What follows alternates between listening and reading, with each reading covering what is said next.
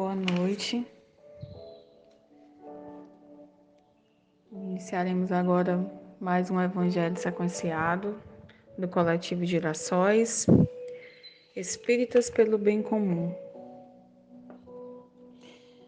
Às quintas-feiras, nós vibramos pela paz, pelos governantes e pelos líderes sociais. Hoje, 15 de dezembro de 2022, nós iremos estudar o capítulo 12 do Evangelho segundo o Espiritismo: Amai os vossos inimigos, os inimigos desencarnados. Item 5. Iniciaremos agora a leitura do Evangelho. Ainda outros motivos tem o espírita para ser indulgente com seus inimigos. Sabe ele, primeiramente, que a maldade não é um estado permanente dos homens, que ela decorre de uma imperfeição temporária e que, assim como a, como a criança se corrige dos seus defeitos, o homem mau reconhecerá um dia os seus erros e se tornará bom. Sabe também que a morte apenas o livra da presença material do seu inimigo, pois que este o pode perseguir com seu ódio, mesmo depois de haver deixado a terra.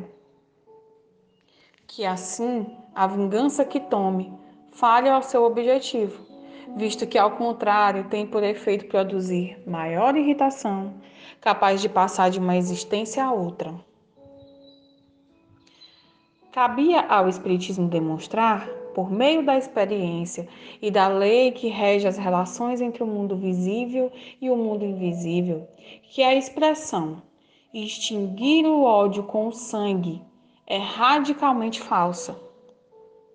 Que a verdade é que o sangue alimenta o ódio, mesmo no além-túmulo.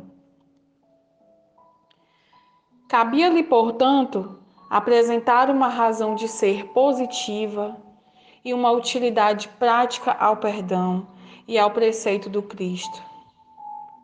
Amai os vossos inimigos. Não há coração tão perverso que, mesmo ao seu malgrado, não se mostre sensível ao bom proceder. Mediante o bom procedimento, tira-se pelo menos todo pretexto às represálias, podendo-se até fazer de um inimigo um amigo, antes e depois de sua morte. Com um mau proceder, o homem irrita o seu inimigo, que então se constitui instrumento de que a justiça de Deus se serve para punir aquele que não perdoou.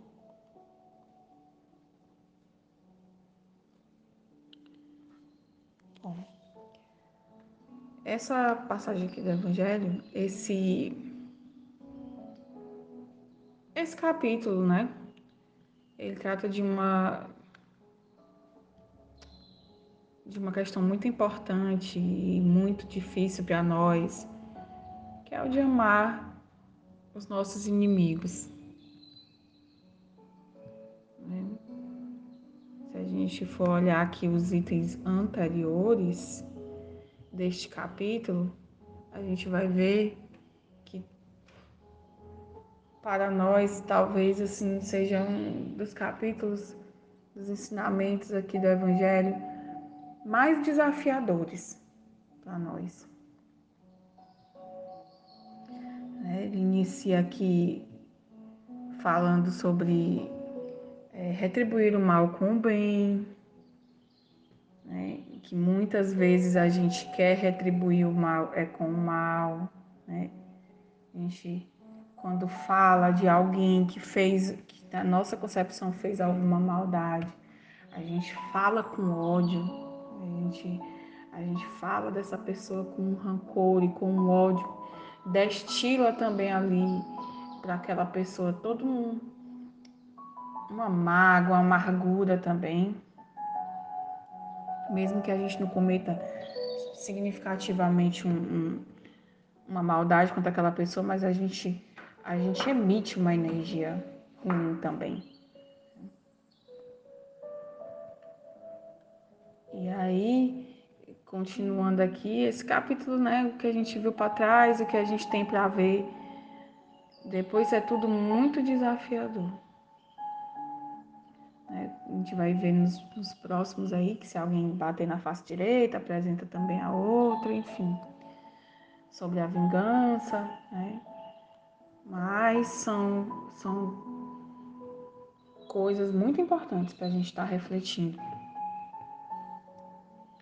Porque quando a gente fala, quando Jesus trouxe essa questão e os espíritos também de amar os nossos inimigos, a gente, eu acho que aqui Jesus está falando de um amor muito mais profundo do que o que a gente entende como amor. Porque é muito mais fácil a gente amar os iguais, as pessoas que pensam iguais a nós, né?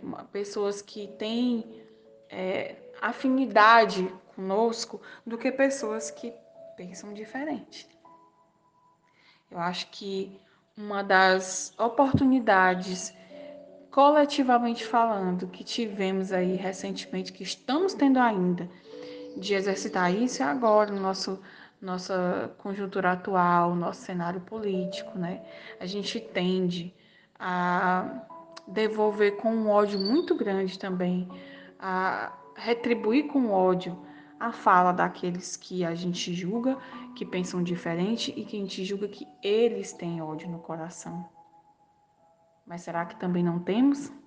Quando a gente se refere com termos pejorativos, com com um tom de, de, de mágoa, até mesmo de arrogância. Então, esse amor aqui que Jesus fala é um amor muito mais profundo. Né? Que Deus está pedindo para a gente não é que a gente agora, porque a gente tem a, a, alguém que, que nos fez algum mal, né? pessoas que que tem características que são muito difíceis de lidar, né? Não é que a gente vá lá conviver com aquela pessoa. Esse amor de, do qual Jesus fala, não é de que agora a gente tem que pegar aquela pessoa pelo braço, sair convivendo com ela para cima e para baixo. Na verdade, o que Deus está pedindo para a gente é simplesmente para a gente não guardar rancor. Né? Jesus está dizendo assim: não guarde rancor, não guarde ódio, não guarde amargura.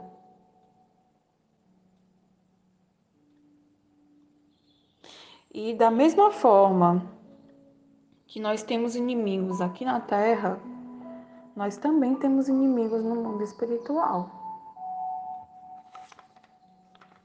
As coisas elas não mudam só porque a gente desencarnou. Né? A gente sabe, a doutrina espírita nos orienta a isso também, de que nós somos muito mais influenciados pelos espíritos desencarnados do que imaginamos. Então, odiar os inimigos né, pode gerar obsessões seríssimas, até mesmo subjugações. Porque certamente os inimigos desencarnados que nós temos, eles advêm de relações de desafetos que não foram resolvidas de um amor que não foi exercido, que não foi cultivado, né? De uma mágoa, que é ao contrário, uma mágoa, um rancor, um ódio que foi cultivado no lugar desse amor. É, hoje, a reflexão que nós temos que fazer, que o Evangelho nos traz também, é essa. Estamos agora entrando aí num, num, num momento cultural, coletivo, né, de que é o chamado espírito natalino, né, de confraternização, né, onde as pessoas se desejam muitas coisas boas. Então, fica a sugestão que tal a gente começar a exercitar, amar os nossos inimigos. Agora, nesse momento, e levar isso para a vida. Por mais difícil que isso nos seja, por mais difícil que isso pareça.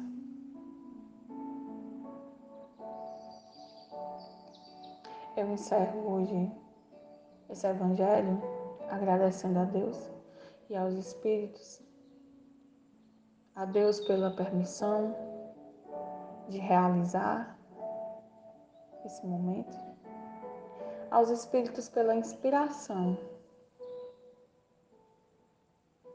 Peço a Deus hoje por todos aqueles que sofrem, por todos aqueles que têm vícios, que não conseguem se desvencilhar desses vícios. Hoje, especialmente, por essas pessoas. Eu vivo. Desejo a todos uma boa noite, um bom descanso. Deus abençoe. Assim seja.